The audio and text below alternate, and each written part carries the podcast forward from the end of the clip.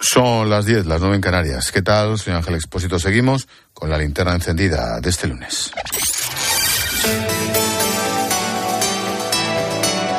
Con Expósito, la última hora en la linterna. Cope, estar informado. Dicen algunos que el fútbol es la cosa más importante entre las cosas menos importantes. Una frase hecha que algunos se atribuyen a Arrigo Sacchi, histórico entrenador del Milan, o a Jorge Valdano. Bueno, en cualquier caso, esta reflexión resume la trascendencia que tiene el deporte rey en nuestra sociedad.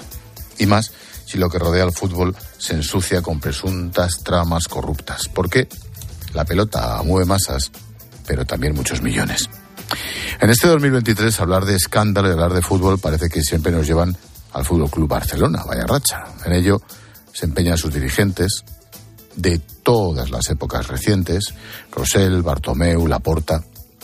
Tres hombres con ideas muy distantes, en ocasiones enemigos en las urnas, pero que en este caso se topan con circunstancias parecidas, porque hablamos de un club que está permanentemente en el ojo del huracán por estar envuelto en líos judiciales. Y yo soy de los que piensa, en efecto, que el Barça es más que un club, ¿eh? Un equipo que tendría que ser exclusivamente noticia por tres décadas de buen fútbol, por haberlo ganado todo, pero que los que mandan se empeñan en, en manchar cuando menos el nombre. Estas semanas hablamos del caso Negreira, pero para los barcelonistas, estos últimos años hemos tenido que contarles noticias como estas. Uno, el fichaje de Neymar.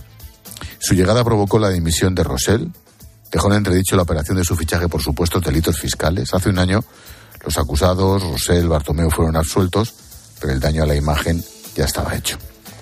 Dos, Rosell fue protagonista por pasarse casi dos años en prisión preventiva por un posible blanqueo de 20 millones de euros cuando trabajaba para la Federación Brasileña.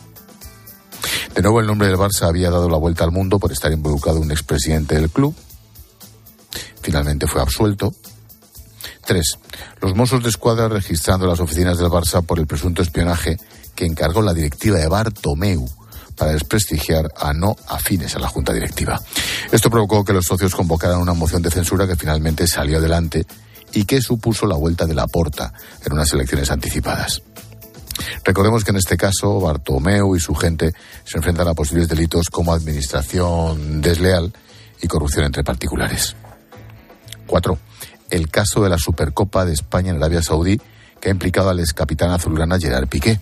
Se investiga la comisión que se había llevado su empresa por trasladar esa competición a Arabia de la mano del presidente de la Federación Española, por cierto. Cinco. Súmale la situación económica del Barça, que ha provocado enfrentamientos entre Laporta y Tebas, la Liga de Fútbol Profesional, que si no poder inscribir jugadores, que si fair play financiero, o la última de hoy, la disputa judicial por la inscripción de Gaby.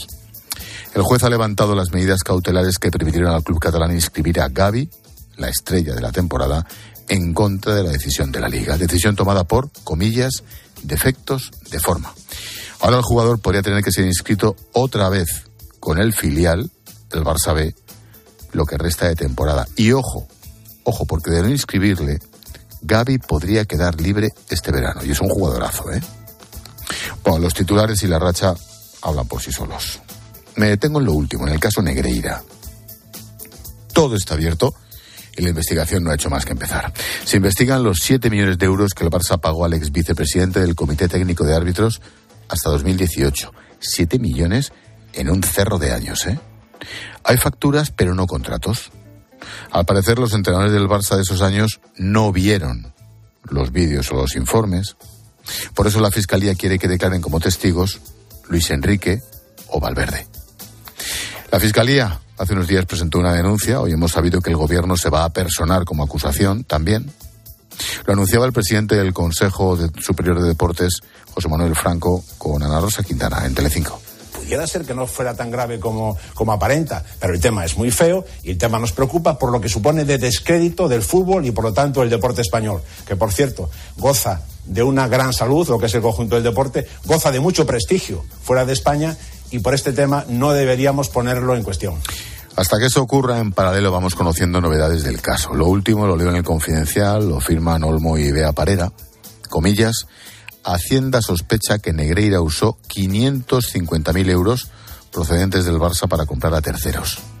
Al parecer retiró grandes cantidades de dinero en efectivo para retribuir a otros implicados en el escándalo. No se sabe dónde fue a parar ese dinero, solo se sabe que se sacó entre 2016 y 2019. Ojo, medio millón de euros. Todos los focos están puestos sobre el ex vicepresidente Negreira y también de su hijo. De hecho, hace un rato hemos conocido que la Audiencia Nacional, en un caso aparte, investiga a la anterior cúpula de la Federación para conocer los pagos de esa entidad a Javier Enrique Romero, el hijo, pagos entre 2011 y 2016. Bueno, el caso es que pasan los días, el Barça sigue sin dar explicaciones. Queremos saber los argumentos del club, los presidentes. De momento dicen que están investigándolo, que rendirán cuentas cuando tengan toda la información, pero Joan Laporta no pierde ocasión para cargar contra los demás. Apela al sentimiento, a los colores, para defender algo que solo puede defenderse, sinceramente, con datos. Mira, el sentimiento barcelonista ni es compra ni Mira, es ven. el sentimiento barcelonista ni se compra ni se vende, pero tampoco se ensucia. Y recientemente se han producido unos ataques feroces para ensuciar nuestro escudo que no tiene nada que ver con la realidad. Y podéis estar seguros de que la Junta que preside lo defenderá con todas nuestras fuerzas. Totes les nostres forces. Esto lo ha dicho Laporta hoy mismo, discurso absolutamente sentimental hasta el punto de que el mandatario culé se ha llegado a emocionar. No penseu que No m'emociono... penséis que me emociono por debilidad. Me emociono porque tengo muchas ganas de enfrentarme a todos estos sinvergüenzas que están manchando nuestro escudo. Que nadie piense que es por debilidad. Debilitat.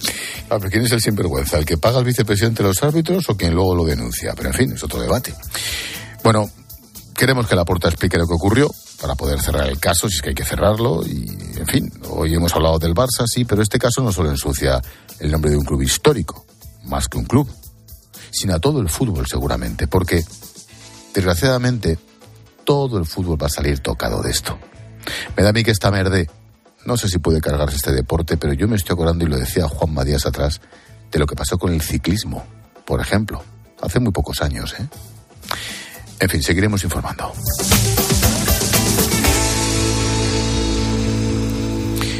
Tiempo de tertulia con Ignacio Camacho y con Jorge Bustos.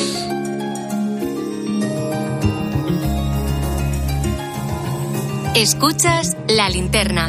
Con Expósito. Cope, estar informado. Ignacio Camacho, buenas noches. Hola, muy buenas noches. Jorge Bustos, buenas noches. Buenas noches, Ángel.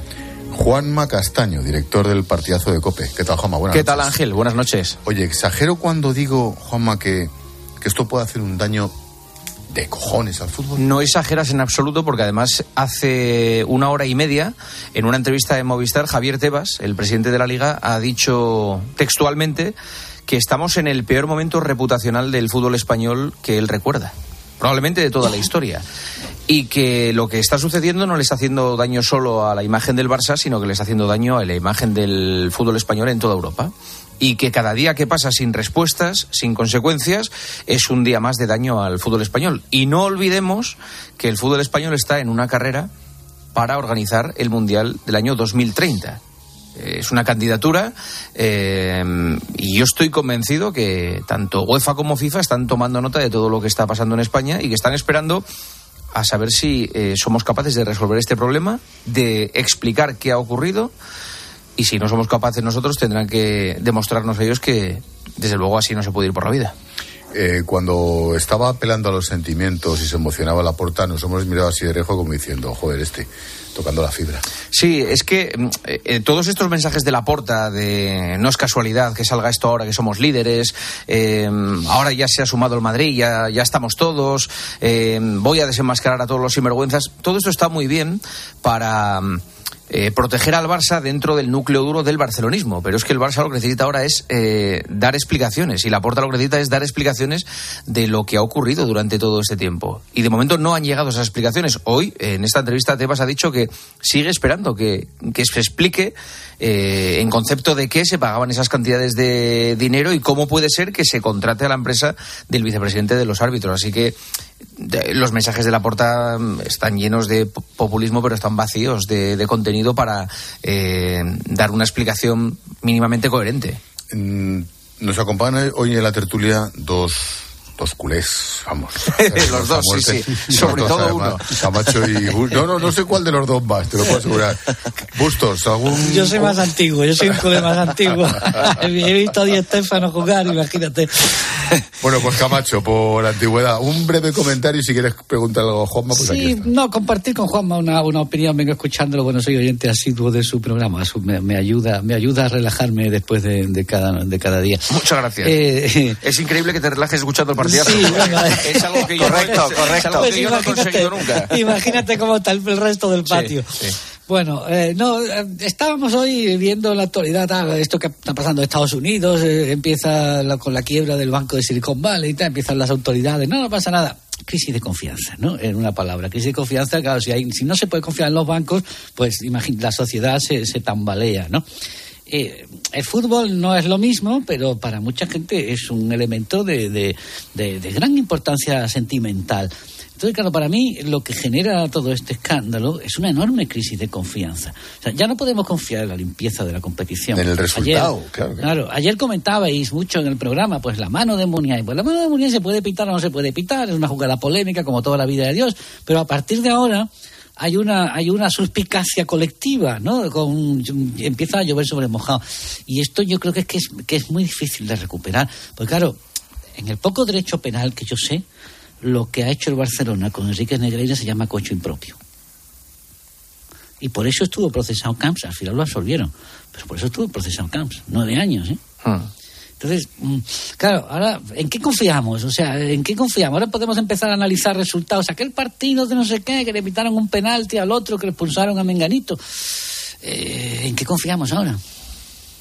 Es difícil, es que eh, no tiene mucha solución el asunto, el daño está hecho. Es decir, o sea, eh, esto o se depuran responsabilidades y los responsables de, todo esto eh, cumplen una serie de, penas y de, y de, multas o de lo que proceda, o realmente la gente va a pensar que, que, que no pasa nada. Y, y, y estos mensajes de justificación desde el Barça yo creo que son peores son peores, porque en realidad lo que necesita la competición, es decir, aquí ha habido un grave error.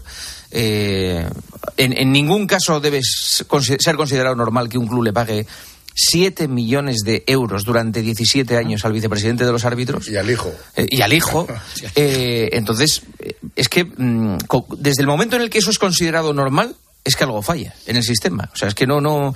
El otro día yo eh, lo hablaba, sabéis que tengo muchos amigos cocineros, claro, me decían, es como si yo tengo eh, eh, en nómina al inspector de la guía Michelin. Claro. Claro, es que eh, cuando venga a cenar a mi casa. No, perdona, y al de Sanidad de la Comunidad de Madrid, claro, por ejemplo. A, a, claro, a cualquiera. Claro, o sea, es que mm, es juez y parte. Tú no puedes pagar al que, al que depende eh, el que tiene que administrar la justicia de la competición. Es que es una cosa tan lógica que no hace falta ni que esté escrita, porque claro, dice, no, ¿dónde está la irregularidad de contratar los servicios de una empresa que, que, que nos daba unos... No, mire usted, primero, esos servicios no estaban en precio. O sea, unos informes arbitrales no cuestan 550.000 euros al año. Y segundo, no se puede contratar una empresa que es del vicepresidente de los árbitros. Punto final. Es que ya está. Es que se juntan dos cosas: el precio y la persona que es la dueña de la empresa. Justo. Ese es el cocho. Ese es el cocho. Claro. Impropio. Es decir, claro. a Camps, a Camps, al final, insisto, lo absolvieron porque, bueno, el jurado decidió que había pagado los trajes. Pero lo que se le, lo que se le imputaba era que se había dejado regalar los trajes. ¿A cambio de qué? No, a cambio de nada, en principio. Pero ¿Y? es coche Claro. propio. Claro, porque es una relación espuria entre, entre un partido y uno, entre un gobernante y unos gobernados. Jorge. ¿Qué tal, Juanma? Hola. No sé, si, no sé si compartes conmigo que ha habido un cambio de pantalla desde que el viernes eh, la Fiscalía formaliza la querella. O sea, a partir de ese momento, la retórica que estamos escuchando, también por parte de, de, de la porta, que está atrincherándose de una forma muy evidente y muy desesperada, están cambiando todos los actores de este juego Hasta el Madrid, hacia ¿no? una petición, a eso voy también, hacia una petición de responsabilidades mucho más contundente. Porque en las primeras horas del escándalo, incluso los primeros días o semanas, eh, eh, empezó a extenderse una opinión que parecía mm, apuntar en la dirección de la impunidad. No va a pasar nada, como mucho veremos en el tema judicial, pero desde luego la sanción deportiva no va a llegar, todo está prescrito, todo está atado y bien atado, el Soler, el otro, como si, si hubiera una especie de esfuerzo colectivo por correr un tupido velo, ¿no? Eh, incluso esa, esa rueda de prensa de los árbitros, cerrando Mm. filas, bueno, resulta que desde el viernes los acontecimientos se aceleran. Vemos al Madrid que, eh, que yo creo que no podía soportar más, eh, porque su propia masa social Ahí estaba está demandando una ahí reacción. está la clave, Jorge, ahí está la Claro, clave. estaba demandando una reacción y al final eh, eh, eh, esperan a la fiscalía, pero tienen que, Florentino tiene que dar el paso porque se da cuenta de que el madridismo no entiende, por más que haya que proteger a la Superliga, es que a lo mejor ni siquiera compensa ir de la mano del Barça al proyecto de la Superliga. O sea, es lo que se empieza a plantear el club. Y por eso da ese paso. Pero también estamos viendo cómo otros, el propio Tebas sube el tono, empieza a apuntar ya muy insistentemente en, a, a- a- a la porta y empezamos a escuchar la posibilidad, lo- los estadios corean como el de San Mamés, a Otra segunda clave. OE, Otra a segunda clave. OE. Entonces, no sé si tienes la impresión de que efectivamente podemos ver sanciones deportivas ejemplares como las de Italia. Eh, lo, lo segundo, las sanciones deportivas ejemplares, no, no, no estoy seguro. O sea, hacen falta pruebas muy, eh, muy explícitas de que efectivamente ese dinero que estaba en manos de Negreira acabó eh, convirtiéndose en consejos a árbitros para que pitaran a favor del Fútbol Club Barcelona. Y para eso hacen falta otra serie de pruebas, eh, mensajes, escritos, cartas, llamadas o confesiones ahora de, de- de testigos. Yo creo que hay algo importante que ha pasado que es Sánchez Pizjuán eh, gritos, eh, billetes, corrupción en la federación. Santiago Bernabéu, al unísono, corrupción en la federación. San Mamés, fíjate que estadio estoy diciendo, ¿eh? Con todos los sí. respetos a los demás, digo Sánchez Pijuán, Bernabéu, San Mamés. Los San grandes. Mamés. eh, un campo que es bastante hostil con el Madrid. Ayer le gritó, le gritó a segunda, segunda al Fútbol Club Barcelona. Y lo hizo de manera mayoritaria. Entonces, claro, ya hay un momento en el que yo creo que los dirigentes tienen que decir, oye, que mm, la gente esto nos está dando un toque. O sea, que es que nos vamos a cargar el negocio. Como no se crean esto, Claro. van a dejar de venir. Van a dejar de comprar el abono en, tele- en televisión. Es que ese es el problema, el problema reputacional. El problema de que ahora, cuando hay un error humano arbitral que puede pasar y que ha pasado siempre, la gente va a decir, sí, ¿y este se ha equivocado o se quería equivocar? Y para terminar, Juanma, la pregunta del millón. ¿Por qué Florentino ha cambiado de actitud? O si me permites, ¿por qué antes no había hecho nada? A lo mejor la información la tiene más Bustos, mi opinión es clara y es lo que decía ahora Jorge. Eh, porque Florentino no puede ir eh, contra natura. Es decir, el Madrid no puede tapar al Barça. No puede eh, eh, ser un, un aliado del Barça en esa circunstancia. Y eso lo hemos notado en la calle y en el estadio. Claro. Una cosa es la alianza que pueda tener Florentino con Laporta para acabar con, con la UEFA y con la Liga y esto y lo otro. Y otra cosa es que, eh, por, por naturaleza, el Madrid es rival número uno del Barça. Y el Barça número uno del Madrid. Y no puede, eh, no puede ser solidario en un caso tan flagrante. Es que, o sea, no, es imposible pensar que el Madrid vaya a taparle esto al Barça. Y se lo Es estaba una tapando. situación de esquizofrenia. Claro, O sea, no, no puedes. Es evidente que hay una eh, alianza también con la Juventus para promover la Superliga el día de mañana, bien. Pero cuando tú Los tienes a uno de tus soportes, socios, cuando tienes a uno de tus socios, trancas, ¿eh? eh, claro, eh, es que al final te quedas solo, pero no es tu culpa. Es que y en algún momento tienes que soltar la mano. O sea, Pero no con quién has- de con- la mano. como dicen los pescadores, ¿con quién ha salido Florentino a la mar, por Dios? ¿Con quién ha salido Florentino? Claro, sí, es que correcto, es que ese correcto. barco, ese barco no, no va a ningún sitio. Eso está complicado. A mí el proyecto me sigue gustando, pero desde luego hace falta socios bastante más comprometidos y más limpios. Claro. Seguramente. Bueno, dentro de. bueno. no, no, dentro de una hora y 12 minutos. En el partidazo con Juanma Castaño, ese programa relajante, Sí. tranquilo, que últimamente no discute La verdad, nada. me ha flipado Camacho, ¿eh? O sea, me ha dejado. Hoy lo voy a decir. eh, Me han dicho hoy que este programa. el- recupera el sí, sí, sí. lo voy a decir. Este programa lo escucha alguien para relajarse. Hombre, ¿no? mucho ¿Y más positivo que la política. ¿Cómo será el resto del día de Camacho para que, para que el partidazo sea un relax? Madre mía. A mí la prensa deportiva siempre la- eh, siempre me ha, me ha relajado mucho. Y a Rajoy, de acuérdate. tensión Sí, política, claro, claro, claro. también.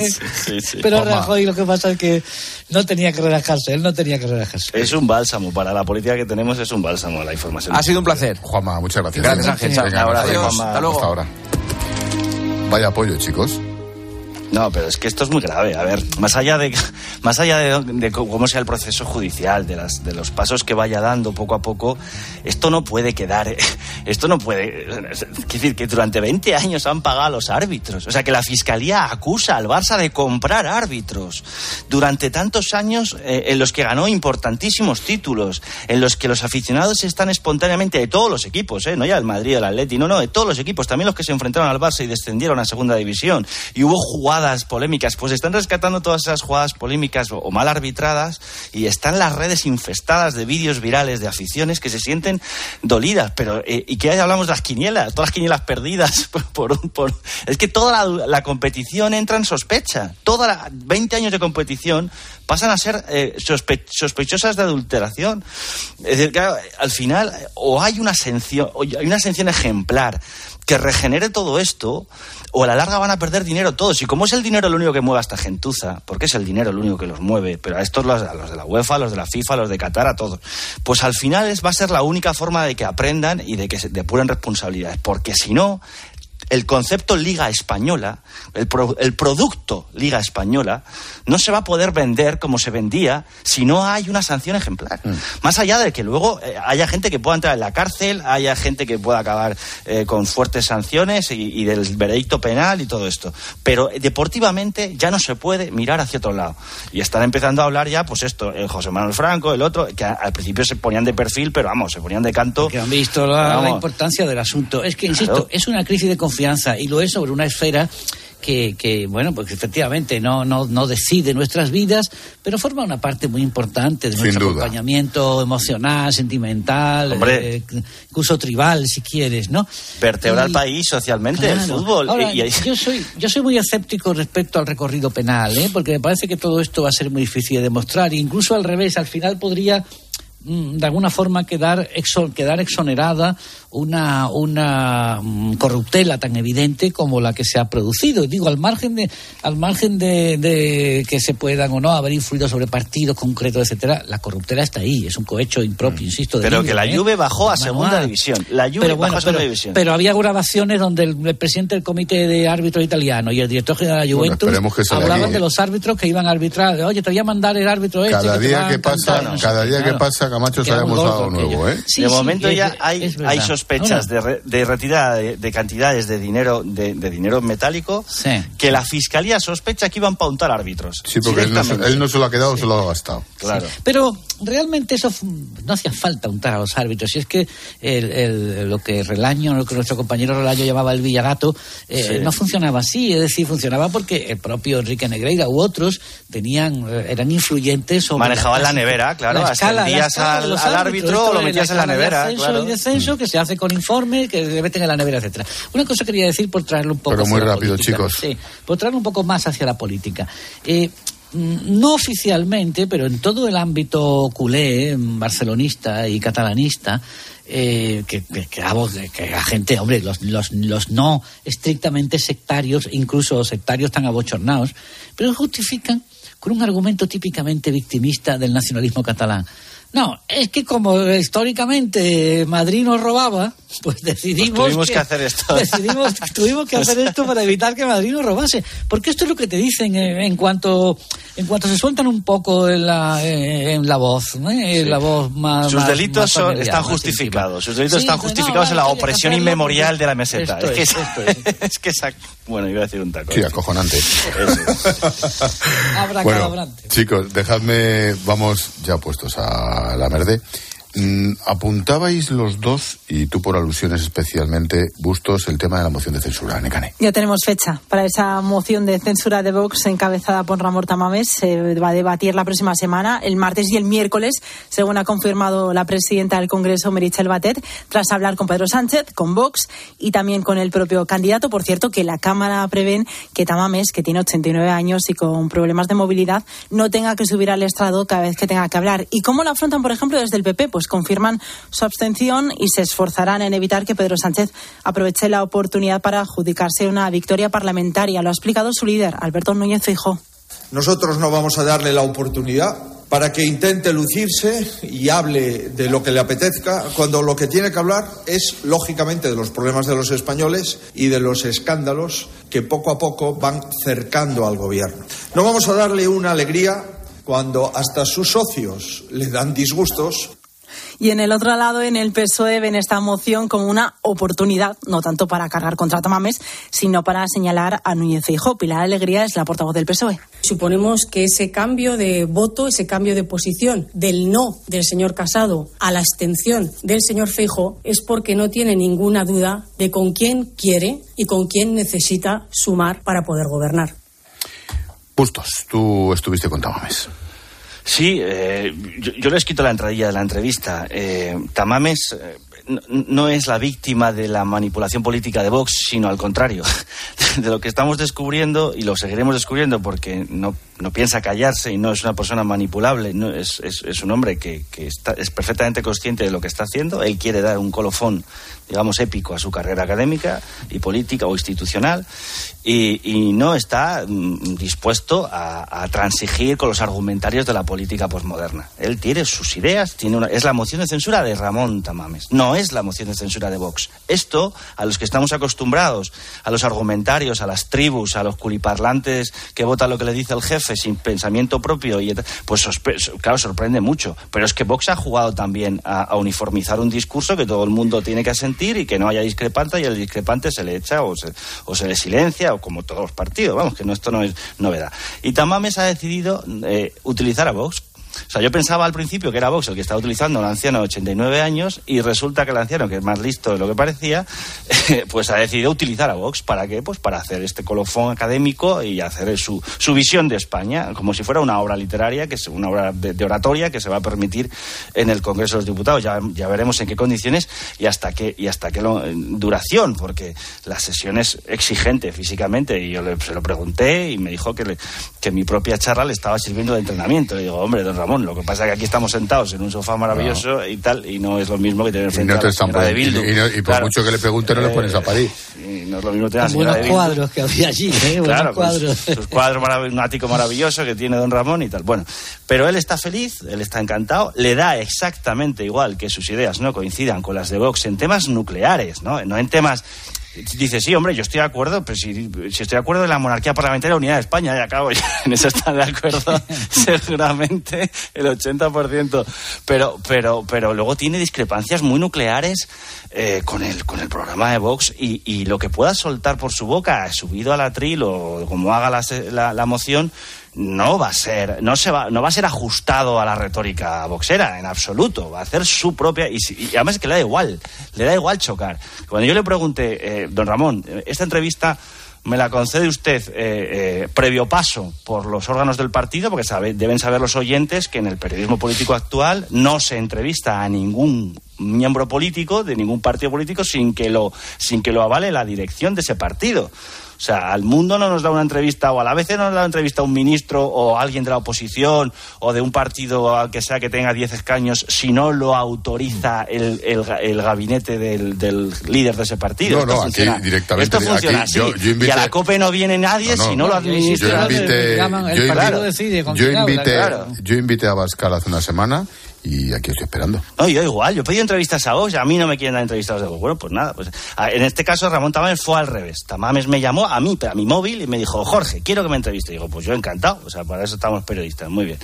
Entonces, eh, Tamames no es un hombre que se vaya a, a, a, a quietar o, o, a rebajar, a admitir los argumentarios, ni a pedir permiso para conceder entrevistas, las dará en la sexta y en el Gara, si quiere. Se le da igual, o sea, él, él no, no, no ha venido aquí a secundar a Bascal eh, y, y, básicamente va a hacer lo que... Entonces, ¿qué efectos tiene eso cuando se suba? Pues va a tener unos efectos de desmoralización de la Grey Boxera, porque evidentemente se les había prometido una moción campeona, una especie de... de, de, de no, no, echar a Sánchez, pero sí por lo menos debilitarlo, recuperar el empuje de un partido que cada vez ve cómo se, alarga, se, se agranda más la brecha con Feijó y el voto útil les está machacando desde las andaluzas y la salida mm. de Macarena Olona, y no, lejos de servir para estrechar ese, esa distancia, la va a ampliar, porque va a ser una moción eh, eh, muy poco airosa para, para, para Bascal. Pues... Al día siguiente todos los periódicos y todas las radios haremos piezas diciendo los 10 puntos en los que don Ramón se separó de Abascal. Pum, pum, pum, pum. Eso es, la, eso es letal. Pues la semana que viene haremos el decálogo. Camacho, dos minutitos. Yo creo que sobre esta moción de censura hay demasiada crítica preventiva. De manera que me, abstendré de hacer pronósticos porque, entre otras cosas, es que cualquiera que conozca a Ramón Tamames sabe que lo que es es un brillantísimo y culto diletante político. Y entonces, elegir a un diletante para que te represente nada menos con una moción de censura da una idea del desnortamiento absoluto de quien lo ha elegido. Por cierto, a propuesta de otra personalidad brillante pero absolutamente destroyer como es Sánchez Dragó.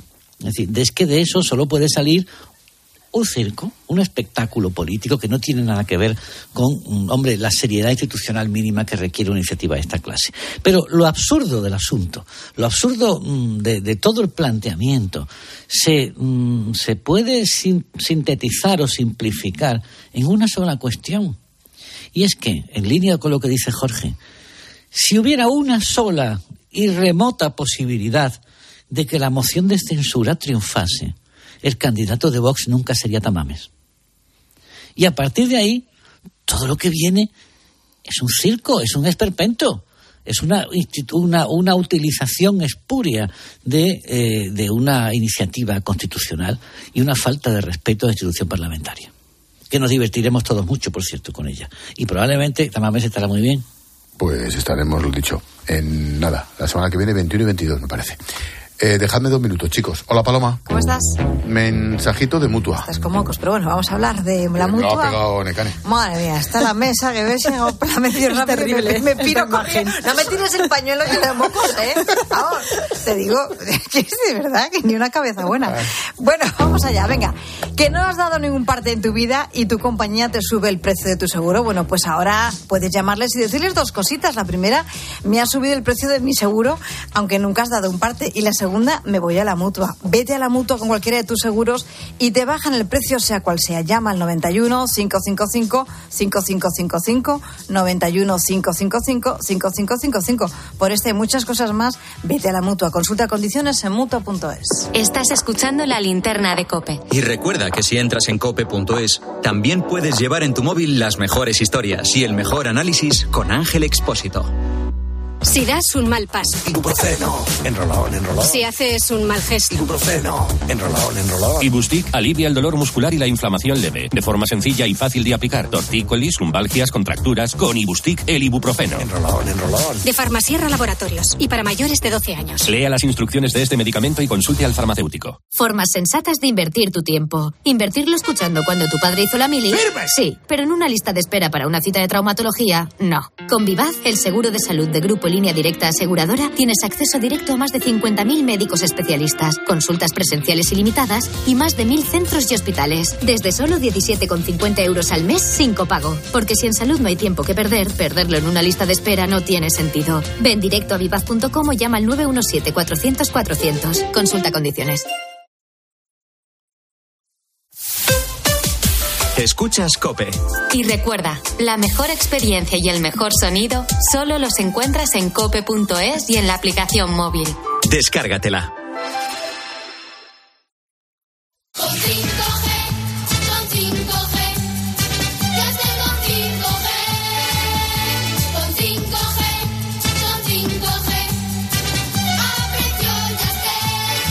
Con Yastel 5G al alcance de todos. Con fibra y dos líneas de móvil por 43.95. Llama al 1510. 29. Tus nuevas gafas graduadas de Sol Optical. Estrena gafas por solo 29 euros. Infórmate en soloptical.com. Los que vivimos en una casa hemos podido. Y los que vivimos en un edificio también. Con Smart Solar de Iberdrola tú también puedes ahorrar hasta un 70% en tu factura de la luz con la energía solar. Vivas en una casa o en un edificio. Más información en iberdrola.es, en el 924 24 24 o en nuestros puntos de atención. Cambia la energía solar con Iberdrola. Empresa colaboradora con el programa Universo Mujer. ¿Y tú? ¿Por qué necesitas fluchos? Porque es tiempo de pensar en lo que te gusta, en la moda que te hace sentir vivo, chic, casual, sport. Nueva colección de otoño-invierno de Fluchos. La nueva moda que viene y la tecnología más avanzada en comodidad unidas en tus zapatos. ¿Y tú? ¿Por qué necesitas fluchos? Fluchos. Comodidad absoluta. En tiempos de incertidumbre es necesario un referente que cuente las cosas tal y como son. Siguen sin saber a dónde va el dinero.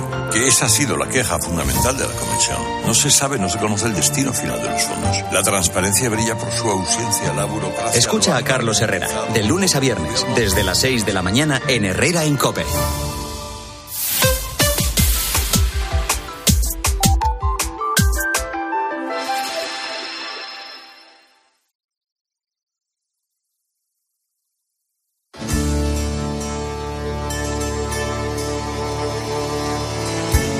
Escuchas la linterna. Con Expósito. Cope, estar informado.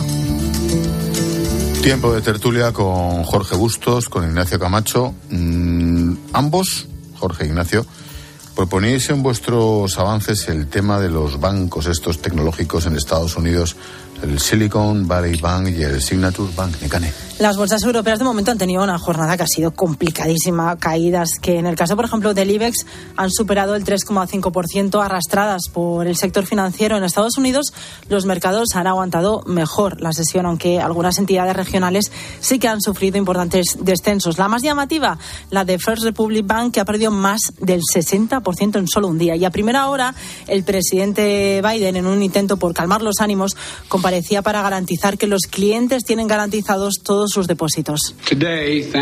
Hoy, gracias a la rápida actuación de mi administración en los últimos días, Estados Unidos puede confiar en que el sistema bancario es seguro. Vuestros depósitos estarán ahí cuando los necesitéis.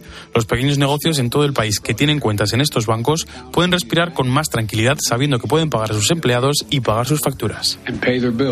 Esto en Estados Unidos. Aquí en Europa, Bruselas dice que están vigilando de cerca todos los acontecimientos, pero que de momento no hay que temer a un efecto contagio. Y en la misma línea estaba la vicepresidenta Nadia Calviño. Nos encontramos en un momento de eh, mayor turbulencia en los mercados financieros internacionales, sobre todo derivada de esa situación de fragilidad de algunos, eh, de algunos bancos, en el caso de Estados Unidos. Y en este contexto, los bancos españoles se encuentran con un marco de supervisión y de regulación reforzado y una situación saneada de, de sus balances. Camacho, ¿por qué te interesaba tanto este tema? Hombre, pues porque la última vez que pasó algo parecido acabó muy mal.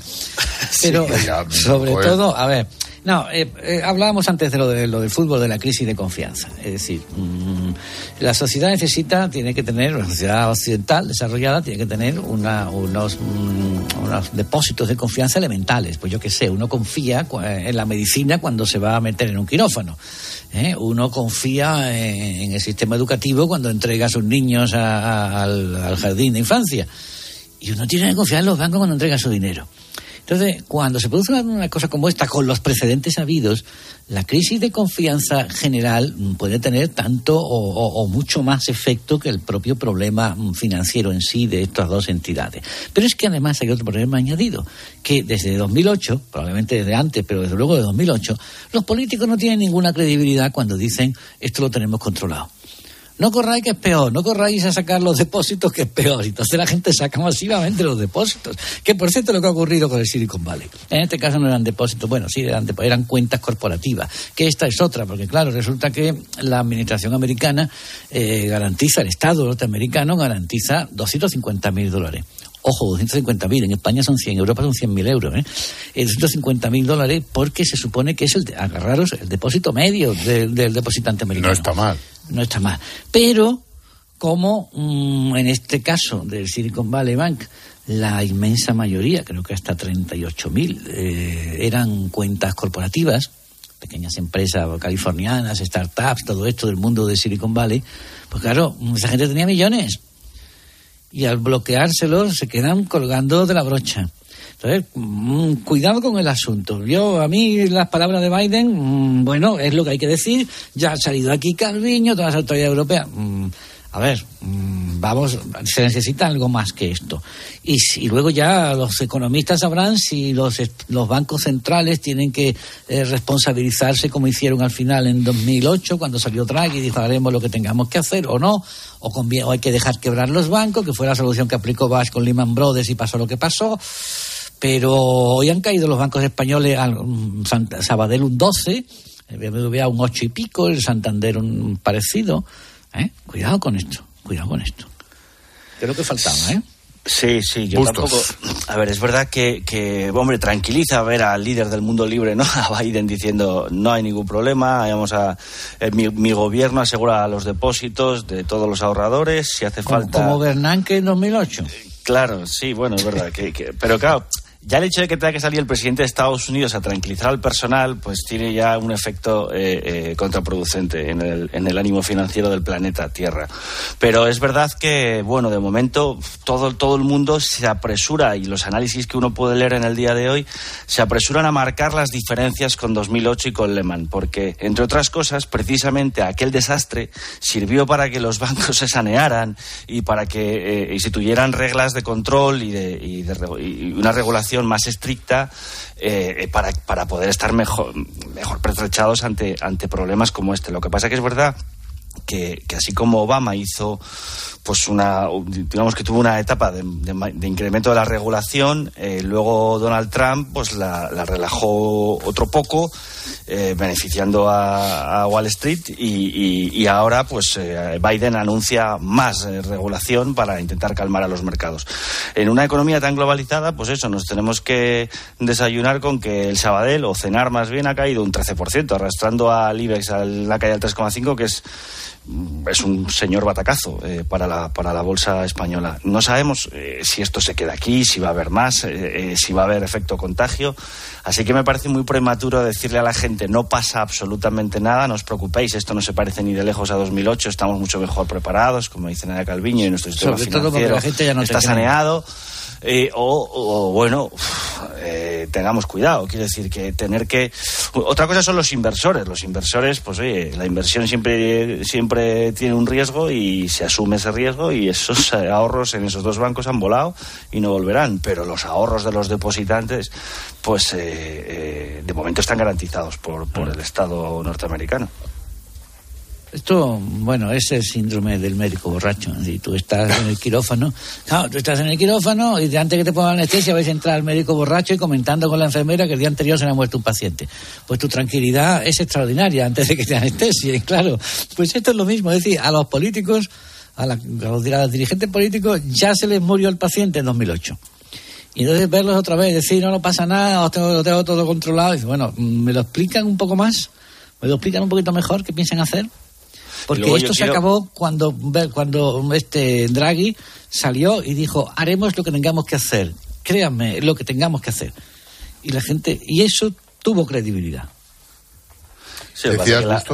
No, que no. La, la- la capacidad de maniobra que tiene la, la economía del euro eh, es que son filosofías muy diferentes. Quiere decir que al final el, el- el- el mercado americano funciona de una forma distinta. Aquí eh, hay una cierta cultura del intervencionismo bancario bastante más extendida que en Estados Unidos. Y por tanto, pues eh, efectivamente la palabra de, de un, bueno, en este caso de la señora Lagarde, eh, y en su momento de Draghi, pues tiene un efecto balsámico inmediato. En Estados Unidos la cosa es distinta, pero, pero no- nos faltan análisis más profundos de por qué estos dos bancos en concreto, por qué, eh, no sé, qué- porque empiezas a leer cosas contradictorias, algunos lo achacan a una mala gestión, eh, otros hablan de estafa, eh, no se sabe muy bien si, si es un, un- un problema de mala gestión, de gente, pues la el típico codicioso, ¿no? Que, que, que, que incurre en sistemas Ponzi o piramidales que, y que- o, o si es un problema eh, No, que puede, que puede llevar a la metástasis. Eso es, Lo esa, es la, cuenta esa es la hoy duda.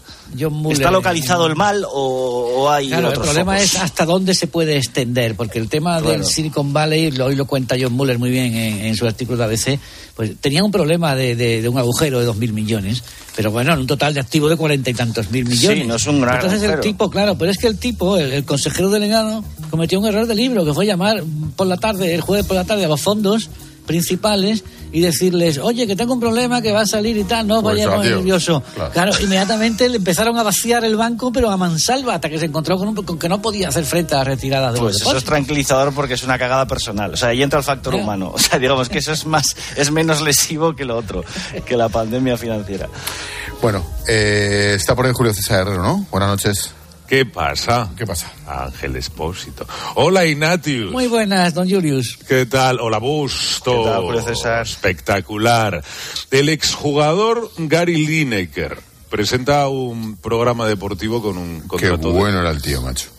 eh, eh, como Ese presentador. es el de que el fútbol son futbolista. 11 contra 11 Sí, sí, y siempre los alemanes. Eh, decía, este tipo que presenta un programa deportivo con un contrato de colaborador en la BBC. Y hace unos días, en su perfil de Twitter, criticó la política de inmigración del gobierno, de inglés, y comparó el lenguaje que utilizaba la ministra de Interior con el empleado en la Alemania nazi.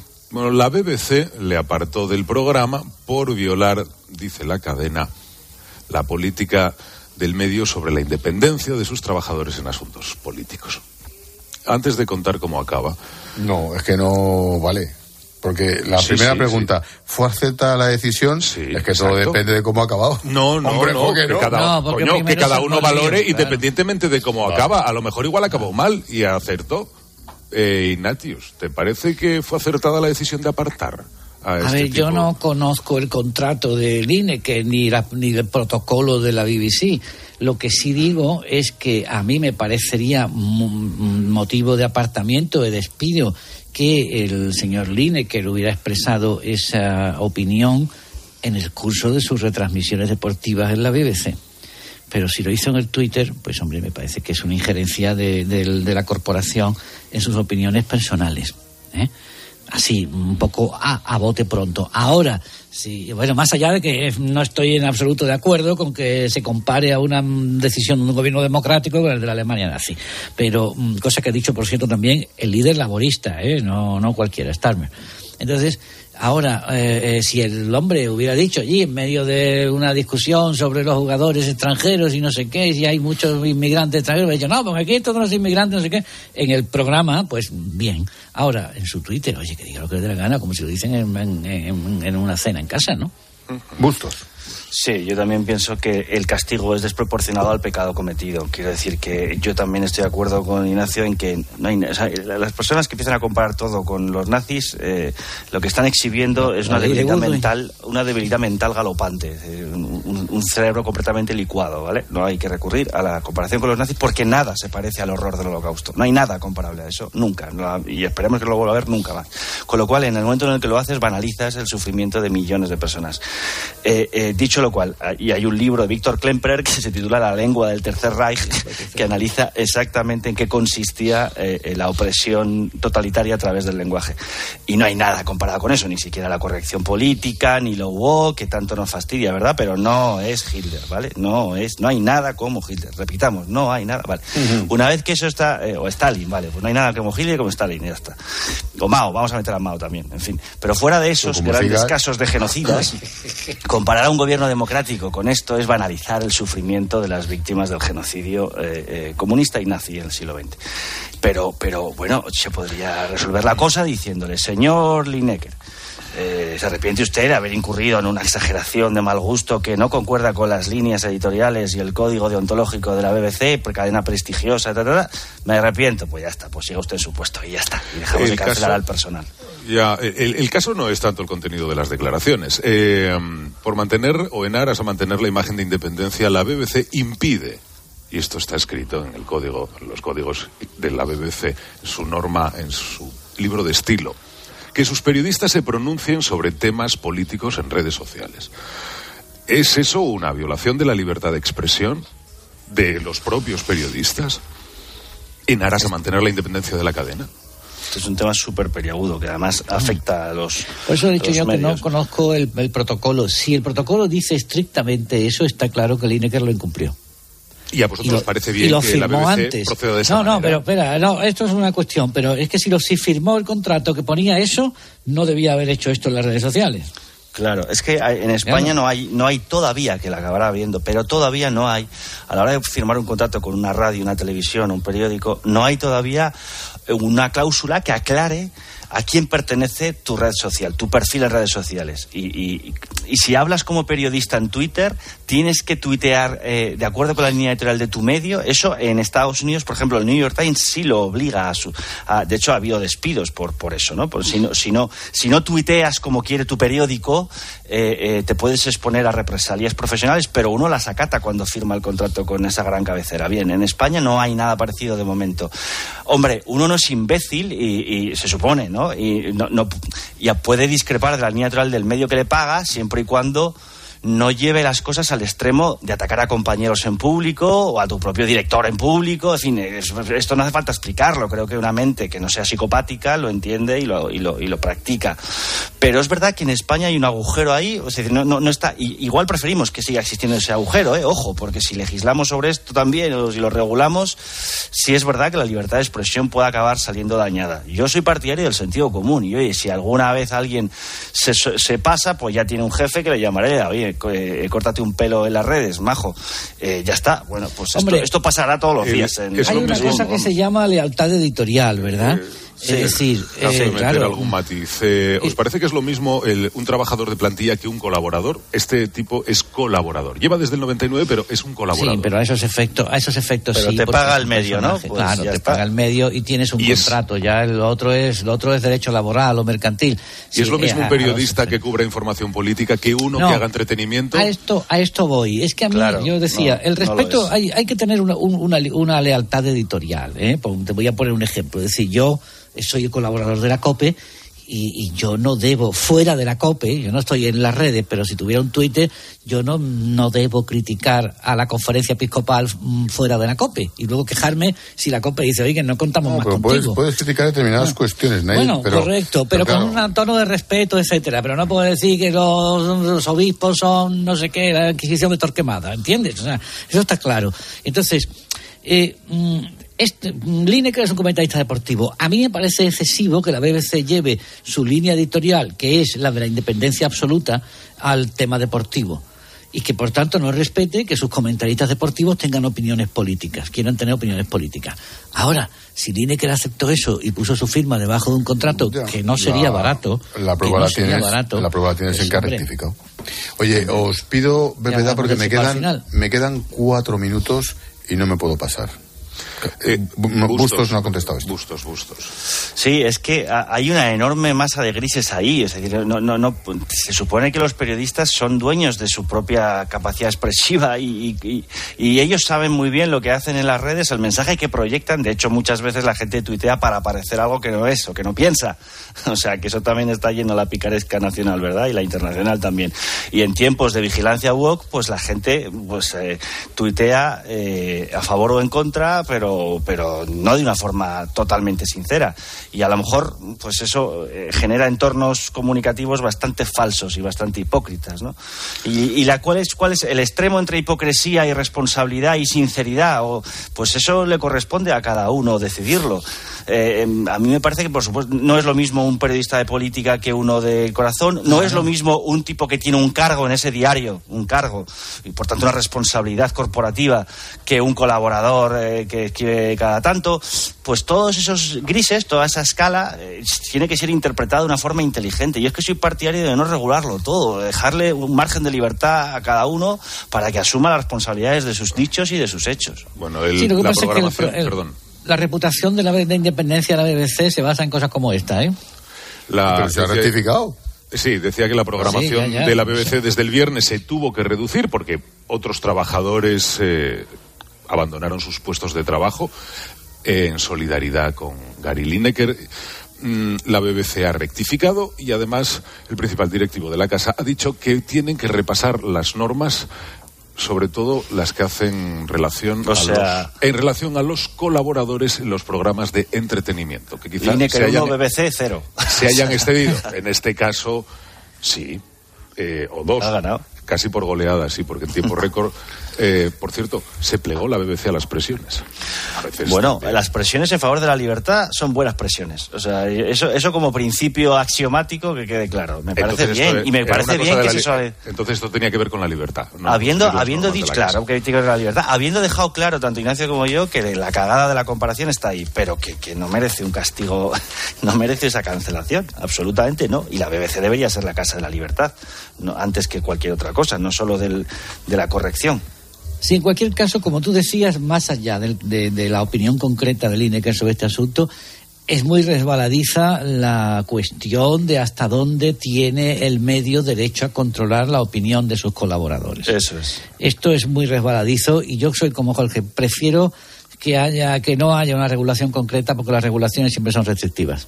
Es que además toca la Constitución. Es que la libertad Claro. de expresión es un derecho constitucional. ¿Qué pasa? Que por firmar un contrato con una empresa ya no puedes tuitear. Eh, es decir, bueno, uf, ah, hombre, si lo firmas y lo asumes, pero si eres periodista, tu Bueno, trabajo consiste en también, hay expresarte. también existen las cláusulas abusivas, ¿eh? Puedes firmar un contrato, eh, pero no te pongan a hacer una cosa de También, y un seguimiento de todo lo que dices. también. Ojalá te vas a tomar una caña. Pe- Eh, me pilla el toro y nos tenemos que ir, familia. Pero aquí lo que tenemos es libertad, que eso es lo que importa. Bueno, por ahora. Gracias, amenazando a Ángel. Y, y- y- y sensibilidad para interpretarla, que tampoco es mala cosa, es, es inconveniente. Por ahora también. Gracias, Bustos. Un abrazo. Ángel. Camacho, vamos a sacar el corte absoluto ese que ha dicho de los obispos, tío. Sin decir, si yo dijera que. No, has cagado, tío. Sin Gracias, contexto. Camacho. Cuídate. Lo mantengo, un abrazo. Adiós, Julius. Hasta mañana. Hasta mañana. Adiós.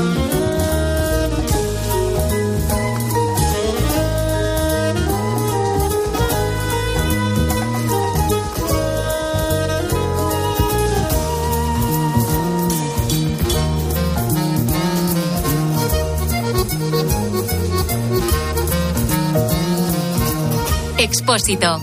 La linterna. Cope. Estar informado.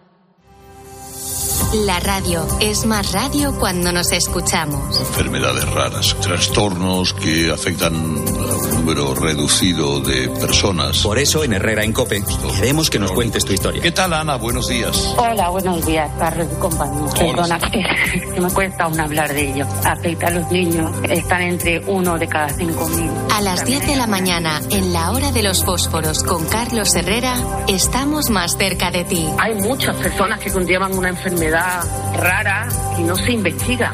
Y la desesperación de su familia es brutal. Y las madres con vástagos. De lunes a viernes, desde las 6 de la mañana, Herrera en Cope. Buenas noches.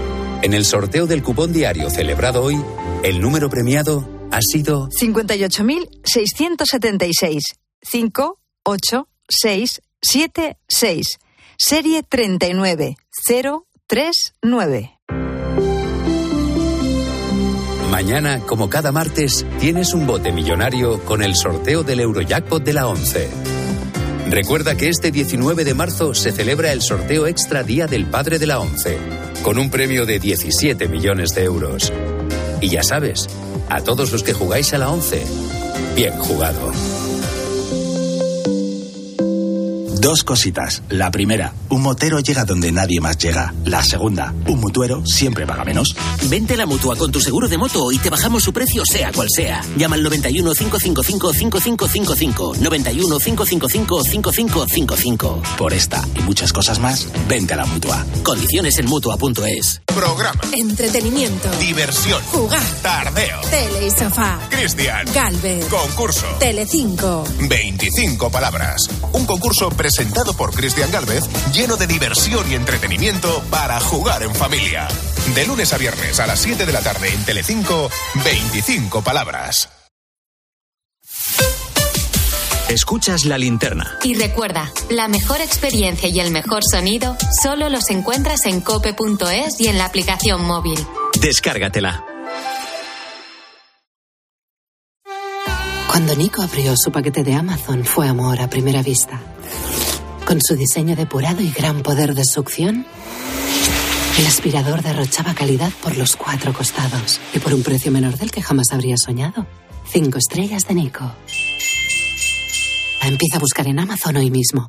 Si eres profesional de la construcción o la reforma, en Leroy Merlin estamos contigo, con más productos, más stock y mejores precios. Además, te ofrecemos facilidades de compra como la posibilidad de hacer tus pedidos por email o por teléfono, pago a distancia desde el móvil, descuentos exclusivos y bonificaciones mensuales en función de tu consumo. Únete al Club Pro y descubre muchas más ventajas. Leroy Merlin, ahora más pro.